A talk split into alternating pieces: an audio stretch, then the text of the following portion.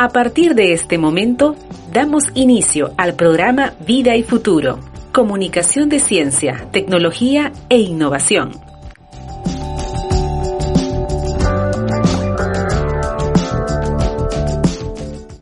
¿Cómo están amigos? Bienvenidos a este primer video. Mi nombre es Bruno Ortiz. Estoy junto con Sandro Medina. Los dos pertenecemos a eh, Grupo Vida y Futuro. Esta es una eh, una agrupación que se ha formado ya desde hace algunos años con el objetivo de eh, promover un poco el tema del periodismo científico en el país. La idea de nosotros es eh, empezar a, a, realizar varias actividades de manera de que se pueda ir promocionando un poco más la labor de los periodistas especializados en el tema de ciencia, sobre todo en una eh, en coyunturas tan importantes y tan, tan, en donde se necesita tanto este tipo de especialización como la que estamos viviendo ahora, que es la pandemia de eh, el COVID-19. Nuestro objetivo es en algún momento empezar también a hacer transmisiones en vivo de manera que eh, podamos también tener eh, preguntas de la gente que nos está siguiendo y poderlas responder en vivo. Además, también tener la posibilidad de no solamente conversar entre nosotros, sino también tener eh, presencia de especialistas para poder tocar temas en particular. Y como les decía, eh, en estos momentos que estamos viviendo, el periodismo científico se hace sumamente importante porque estamos en una situación en la que estamos tan eh, expuestos a tanta información, esto que se ha venido a llamar como una infodemia, ¿no?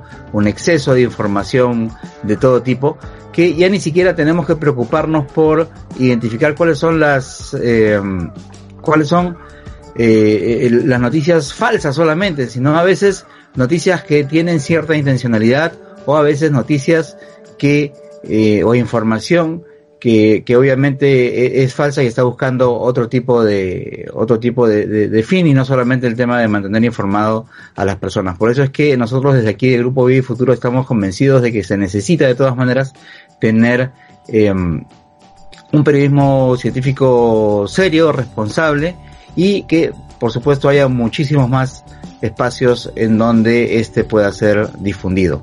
Bien, Bruno, este este es, como bien lo dijiste, nuestra primera emisión de, un video y de los muchos que habrán. Esta vez es este, grabado, pero próximamente vendrán los en vivos.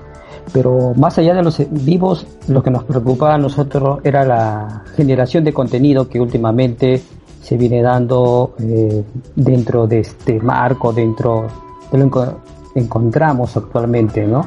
Con la pandemia global.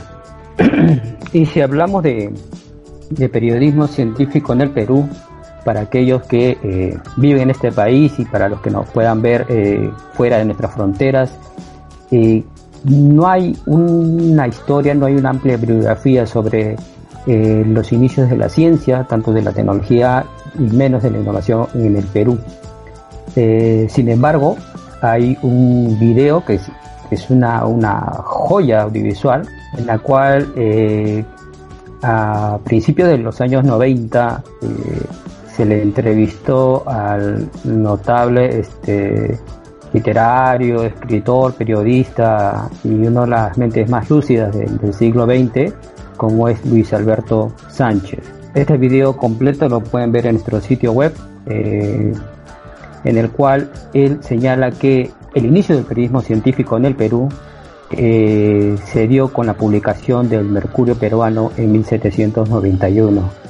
Eh, esta publicación, eh, curiosamente, traía una descripción geográfica sobre nuestro país, las, primeras expediciones que había en la Amazonía, por ejemplo, y que sin embargo los más puristas dirán que eso no era periodismo científico. Sin embargo, Luis Alberto Sánchez los refuta diciendo que ellos buscaban la realidad, y esa búsqueda de la realidad es el comienzo de la ciencia. Luego, eh, en ese video, en esa pieza audiovisual, Luis Alberto Sánchez hace referencia también a las universidades. Todos sabemos, Bruno, que las universidades son eh, los centros o los espacios donde hay mayor producción este, científica o de investigación en el país, pero que sin embargo este, carecen de recursos eh, para seguir precisamente investigando, ¿no? Con esta pandemia global, este, eh, se están viendo nuestras debilidades eh, en ese campo, pero que sin embargo contribuye, las universidades este, contribuyen para que el Perú vaya produciendo conocimiento.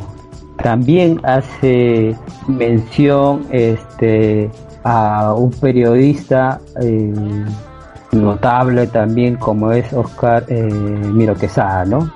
Fue el pionero, llamémoslo así, el pionero en comenzar a escribir sobre temas bastante complicados, pero que sin embargo en un lenguaje tan sencillo hacía eh, llegar estas notas a través de, la, de sus artículos publicados en el diario El Comercio. Esta divulgación, este, tanto así fue reconocido por Alberto Einstein. Eh, y así, este, Luis Alberto Sánchez eh, comienza a mencionar este, revistas, eh, personajes que han contribuido al desarrollo del periodismo científico, donde en un país curiosamente no se produce mucha ciencia, ¿no? Lo dijo a principios de los 90, ya estamos 2020 y sin embargo nos encontramos en la misma situación. Por eso iniciativas como esta con la de Futuro y otras que que están también en, el ruedo, buscamos que esta, digamos, especialidad, entre comillas, dentro del periodismo, pues este, la practiquen otras, otros este, profesionales de, la comunicación con toda la rigurosidad que, que exige y que no notamos y no se plasman en la falta de espacios, como bien nos ha mencionado, la falta de espacios en los medios, ¿no? Eh, más adelante quizás también vamos a tratar el tema de la educación de la ciencia, ¿no? Por ahí publicaste un artículo en el diario El Comercio la importancia de conocer los conceptos básicos, ¿no? Eh, yo recuerdo una entrevista a un premio Nobel de Química que nos decía no se necesitan grandes laboratorios, grandes laboratorios para eh, la enseñanza de las ciencias básicas en la, en la educación este, inicial, primaria, ¿no? Principalmente para eso ustedes tienen, por ejemplo, este, basta con salir a un parque y, recorrer con los niños y ver las diferentes plantas, insectos que hay alrededor, incluso este, las nubes. Eh, Lima es este, hoy hoy podemos ver las nubes este, que verdaderamente eran celestes con, este acompañamiento de, de, nubes blancas, ¿no? Pero Lima era caracterizada o llamada por tener eh, tanta contaminación que llegamos a decir tenía panza de burro. ¿Por qué? Porque la contaminación eh, es, a grandes escalas, eh, pero que con esta pandemia global han salido han salido todas estas este, debilidades que teníamos como ciudad y, como país. Bueno, Bruno, creo que este dentro de esta eh, impresionante flujo de, información sobre, sobre el nuevo coronavirus y su enfermedad, el COVID-19. Este, sabes que, las redes sociales han jugado o siguen jugando un papel importante, ¿no? Sí, en realidad eh, lo, interesante en esta situación, y, incluso si es que de repente nos regresamos hacia, hacia diciembre del año pasado, nos podemos dar cuenta que eh, por ejemplo, por lo menos aquí en el Perú, el problema que había era que si bien la gente a través de, eh, de repente, eh, los portales web principalmente, estaba ávida de información relacionada con la ciencia, en realidad en medios de comunicación, sobre todo en los tradicionales, no hay eh, todavía espacios especializados para, para temas científicos. Si, nosotros hacemos un, un repaso eh, muy rápido, eh, por ejemplo, en periódicos. Yo tengo la suerte de trabajar en el diario comercio y me parece que es el único medio impreso hoy que está en circulación, que tiene una página casi diaria, porque no salimos los domingos, dedicadas al tema de ciencia. Eh, después, me parece que no hay otros. Si por ahí hay alguna, algún otro medio que, que, que tiene alguna página, de repente es una vez a la semana y lamentablemente suelen ser estas páginas fusibles, ¿no? Que es cuando no hay espacio o pasa algo o entra un aviso es la que sale. En el tema de, de la radio, sí tenemos espacios, pero están más relacionados hacia la cuestión de la salud, que es un tema obviamente eh, que hoy, por ejemplo, está concitando bastante atención. Sin embargo, eh, no hay espacios eh, exclusivos dedicados a que se cuente cómo se está haciendo la ciencia en el Perú, quiénes son nuestros científicos, qué cosas es lo que se está estudiando, hacia dónde está yendo esta búsqueda de conocimiento a partir de nuestros profesionales peruanos. Y en la televisión, mucho menos en realidad. Eh, eh, por ahí se puede hacer alguna, alguna mención en algún noticiero, en algún programa, alguna cosa muy específica. Hay por ahí un programa, un par de programas orientados hacia la tecnología, pero más hacia la tecnología de consumo. Pero, pero hay, hay, hay en realidad interés de la gente, pero faltan sitios donde, em, donde poder contar esas historias. Entonces, es que un poco los esfuerzos de, de, la divulgación científica, de la comunicación de la ciencia, del periodismo científico se han volcado hacia los nuevos medios, como tú bien lo mencionabas, Sandro. Hoy tenemos, digamos, mucha gente que está vinculada con, con, estos temas, que está utilizando las, las redes sociales sobre todo para contar estas historias como les mencionaba. Y hoy que estamos en una situación tan particular en la que se nota mucho más que incluso hasta los que normalmente no estaban interesados en temas de ciencia hoy tienen que estarlo, porque buscan estar eh, informados, porque digamos, vamos a decirlo así claramente, nuestra salud, nuestra vida está en riesgo. Entonces, obviamente nadie se quiere morir. Entonces, tenemos que tener toda la información adecuada y precisa y es por eso que hasta los que menos estaban interesados en temas de ciencia hoy están tratando de eh, conocer conceptos, de familiarizarse con ciertos procesos, etcétera, etcétera. Es una, eh, una situación muy interesante, muy importante, pero también un poco contradictoria, porque si bien hay mucho interés, como les mencionaba, lamentablemente las medidas que se están tomando a nivel global, que son básicamente las de que todos nos mantengamos en casa, porque así tenemos que hacerlo para evitar que haya la mayor cantidad de contagios, hacen como eh, o han generado como un efecto secundario que obviamente no haya publicidad en los medios de comunicación, que los periódicos cada vez hagan con menos páginas, que los espacios de, de, radio eh, se centren mucho en, en, la cuestión de salud, pero si se dan cuenta, ahí en la televisión, en los medios tradicionales, la pauta publicitaria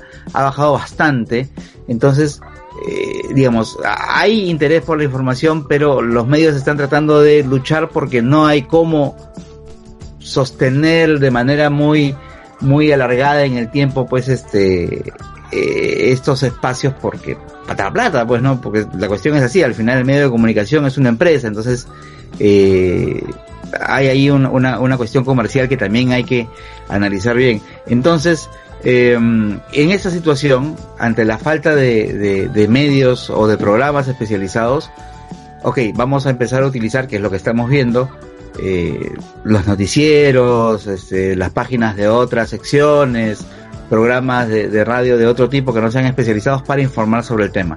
Pero ahí llegamos a otro problema, que es la ausencia de periodistas especializados o comunicadores que tengan algún tipo de especialización en la comunicación de la ciencia. ¿Por qué? Porque así como se necesitan periodistas que están especializados en temas de política, en temas de deportes, en temas de economía, etcétera, etcétera, también se necesitan periodistas que estén eh, especializados o que tengan familiaridad con la comunicación de la ciencia, porque primero que hay que entender, como bien mencionaba Sandro hace poco, escribió un artículo eh, al respecto, porque hay que entender primero cómo es que funciona la ciencia, comprender ciertos conceptos básicos. ¿Por qué? Porque finalmente, para quienes no lo sepan, los periodistas somos como que los traductores de, lo que sucede para que la gente de a pie entienda qué cosa es lo que está pasando en el mundo. Entonces tenemos que ponérselo en sencillo, pero sin simplificarlo demasiado. O sea, de todas maneras tiene que saber, la gente tiene que saber eh, cierta complejidad de las cosas que estamos contando, pero tampoco podemos usar tantos tecnicismos. Pero es solamente uno de los aspectos eh, eh en donde se nota que, es necesario, que son necesarios los periodistas científicos, pero como les decía, eh, ahora cada vez están apareciendo muchos más, eh, no solamente periodistas, sino gente que está aficionada a la divulgación, científicos que tienen, que han, que han hecho eh, especializaciones en temas de comunicación porque saben que es importante para contar qué cosas es lo que están, eh, lo que ellos están haciendo, pero también para explicar qué cosas es lo que están haciendo sus, sus compañeros y que de esa manera el mensaje científico llegue cada vez más claro. Eh, no sé si tú tienes algún comentario al respecto, Sandro. Sí, ahí precisamente este la especialización, ¿no? Y, tú eh, debes saberlo también porque estuviste en, los inicios de, del llamado este, ejercicio del periodismo digital en, el comercio. Y cuando comenzó toda esta ola de los nuevos sitios web, las páginas web, los contenidos de la impresión iban a una página web o como una página web de noticias ya comenzaba a generar su propio contenido, este, los, expertos de ese entonces decían que ahora un periodista debería este, saber de todo. ¿no? tenía que saber escribir de política, de economía, de deportes, o sea, relegaron un poco la especialidad, relegaron un, un poco la especialidad. En ese entonces lo, lo decía, ¿no? Un periodista debe ser multitasking incluso, ¿no? Debe saber editar video, audio, debe saber escribir. Lo decían quizás de, de, buena intención, ¿no? Porque nadie sabía que de aquí a unos 10, 15 años, este, ahora ese discurso como que se está revisando nuevamente, ¿no? La especialización cada vez estamos viendo es fundamental, ¿no? Uno que eh, no solo se trata de, de encuadrarte, encasillarte, sino más bien eh, profundizar, porque el periodista eh, de antaño o, lo que se nos viene a la mente es que casi poco nada había de, de preparación constante acerca de su especialización, ¿no? Muy bien por la aparición de nuevos divulgadores, como bien lo ha dicho, muy bien también con la aparición de, científicos, investigadores que tienen una facilidad de transmitir el mensaje, ¿no? Estos tecnicismos que los comunicadores tenemos que darle vuelta, estamos metidos en este campo para que la audiencia eh, la capte eh, muy bien y sobre todo de fuentes confiables, ¿no? Estamos siendo testigos en, la televisión este, y en la radio también de cómo eh, muchas veces el reportero ¿no? Eh, hace, preguntas fuera de contexto ¿no? y quizás por esa falta de manejo ¿no? de, de preparación de no saber diferenciar entre lo que es un virus y una bacteria, ¿no? Por citar un, ejemplo preponderante, ¿no? Yo creo que la, especialización, la especialización nuevamente este, está volviendo con fuerza. Eh, ahora, por ejemplo, si bien estamos hablando eh, de ciencia a partir de, del nuevo coronavirus, eh, también vienen los especialistas ahora de, de periodismo económico, quienes tienen que hablar las implicancias que viene generando en las economías de los diferentes países, ¿no? Pero lo nuestro es el, periodismo científico, el periodismo que está relacionado con la tecnología y, la innovación, pero básicamente a partir de la ciencia, de la divulgación de la ciencia, este mm, nuestro país eh, se va a encaminar al desarrollo, ¿no? Ahora con, con esta nueva pandemia global estamos este, siendo testigos en vivo de que tenemos este producción eh, científica y tecnológica muy importante, ¿no? Muy importante y, e incluso eh, tanto el gobierno, la, la, empresa y la academia pueden trabajar de manera conjunta y cada vez más estrecha para desarrollar aplicativos como, como el que acaban de, de hacer lanzado, ¿no? Para contrarrestar eh, la, la pandemia en nuestro país. Sí, en realidad solamente para hacer una acotación adicional, a ver, lo que pasa es que hay que hay que diferenciar, e, e, efectivamente, yo cuando me, formé en la universidad, eh, lo que me decían, y así literal, en, en, las aulas era ese concepto de, y seguramente también te lo habrán mencionado a ti, Sandro, el tema de que el periodista es un mar de conocimiento con un centímetro de profundidad. O sea, esa, esa era la manera en que a uno lo formaban en la universidad pero no por ser un todista, no por ser un potencial opinólogo ni nada por el estilo, sino creo yo que era porque eh, al, momento de, la formación del periodista lo que estaban eh, procurando era que tú seas o que el, estudiante sea lo suficientemente versátil para poder desenvolverse en cualquier eh, especialización o especialidad del periodismo, por decirlo de alguna manera, o de la comunicación en general. ¿Ok? Ahora, claro, esto no quiere decir de que si yo trabajo en deportes no pueda ser capaz de ir a hacer algún reporteo de otra sección cuando se requiera de mi apoyo.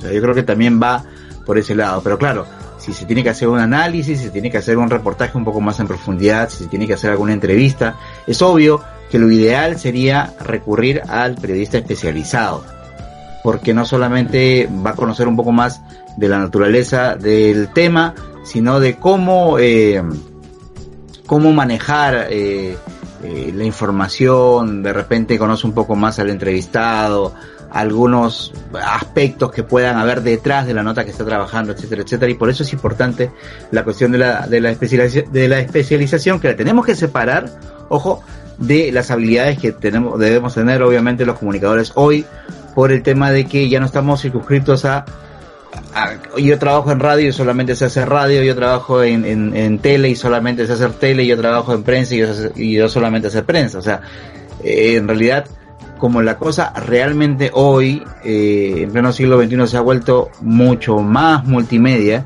es ya casi una obligación de que todos los comunicadores sepamos pues eh, lo que tú mencionabas, pues Sandro, ¿no? Editar, o sea, tener conocimiento, por lo menos conocimientos mínimos de cómo editar un video, cómo editar un audio, cómo hacer una transmisión como esta, eh, cómo hacer un, un streaming, cómo eh, hacer un podcast, eh, cómo hacer un video chiquito, cómo hacer memes incluso, aunque parezca este pareja de risa y hasta de repente hace un par de años la gente se burlaba cuando veía por ahí, oye mira, están abriendo un curso sobre este cómo era fotografía para cómo tomar fotografía con celulares o este no sé y ahora podemos encontrar en, en, algún curso que nos hablen sobre los memes porque en realidad es una manera de comunicarse es una manera de llevar eh, un mensaje y, y, los medios de comunicación los utilizan ahora. Entonces eh, bueno lo que hemos querido en este primer video eh, que, que eh, esperemos que no se extienda mucho más, es contarles un poco qué cosa eh, estamos persiguiendo nosotros como el grupo Vive Futuro, como les repito, eh, Sandro y yo lo que estamos pretendiendo con este grupo es un poco impulsar eh, que se que se desarrolle un poco más el tema del periodismo científico en el país, que haya mucha más gente que se anime por, por esta, esta rama de la profesión. Nosotros desde lo que nos toca tratar de eh, incentivar de alguna manera que haya más espacios para que eh, los profesionales en este en este rubro eh, puedan desenvolverse sin ningún problema sin, ningún problema. Y además queremos aprovechar estos espacios para conversar un poquito más sobre lo que hacemos sobre periodismo científicos y a veces de repente como les adelanté conversar sobre algunos temas tener algunos invitados empezar a hacer algunas transmisiones en vivo para llevarles información que sea de calidad y sobre todo de, de, mucha utilidad para todos ustedes. No sé si tú quieres agregar algo más, Sandro. Nada, este con este primer capítulo hemos mencionado los diversos temas, ¿no?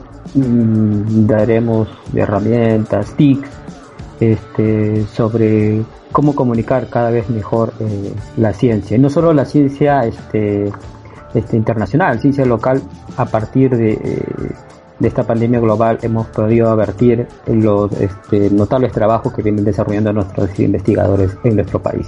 Así es, bueno pues amigos, eh, muchísimas gracias por acompañarnos en este nuestro primer video. Esperamos que eh, nos puedan seguir a través de nuestras redes sociales. Tenemos una página web que eh, me va a corregir Santos si es que, si es que me equivoco, es videifuturo.pe, ¿cierto? Y también estamos en redes sociales, ¿verdad? Exacto, estamos en Twitter, este, Facebook e, e Instagram eh, no sé si en TikTok, pero francamente... Eh, ah, ¿Cuál, es la dirección, Sandro? En Twitter estamos en arroba vida, vida y futuro P. Lo mismo pueden en Facebook, Vida y Futuro P.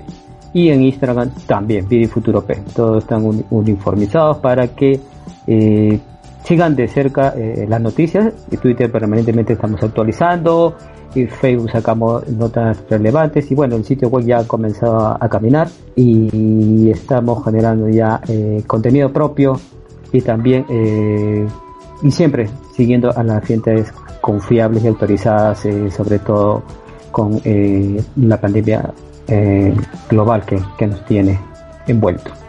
Y recuerden que si tienen algún alguna sugerencia, alguna idea, alguna pregunta, si se quieren comunicar de alguna manera con nosotros, pueden utilizar, como ya mencionó Sandro, nuestros espacios en redes sociales, pueden escribirnos por la fanpage de Facebook, eh, en Twitter, en Instagram. Y a través de la misma página web también hay una zona de contactos que cualquier cosa va a estar disponible para ustedes. Y bueno también esperamos en algún momento empezar a, grabar un pequeño podcast este que, ya estará disponible también pronto así que este muchísimas gracias por ver este video no sé si quieres agregar algo más ya para despedirte Sandro ya que socialicen nuestras redes sociales, que socialicen este video porque se vienen eh, nuevos cuando compartiremos este, diversas herramientas. Y bueno, eh, eh, si bien tenemos la, sección de contactos en nuestro sitio web, vidifuturo.p, también tenemos un correo de momento vidifuturop.gmail.com, ¿no? Sugerencias, preguntas acerca de esta profesión que es cada vez más apasionante. Bueno, muchísimas gracias entonces y será hasta la próxima. Gracias por acompañarnos. Los esperamos en una nueva edición de Vida y Futuro.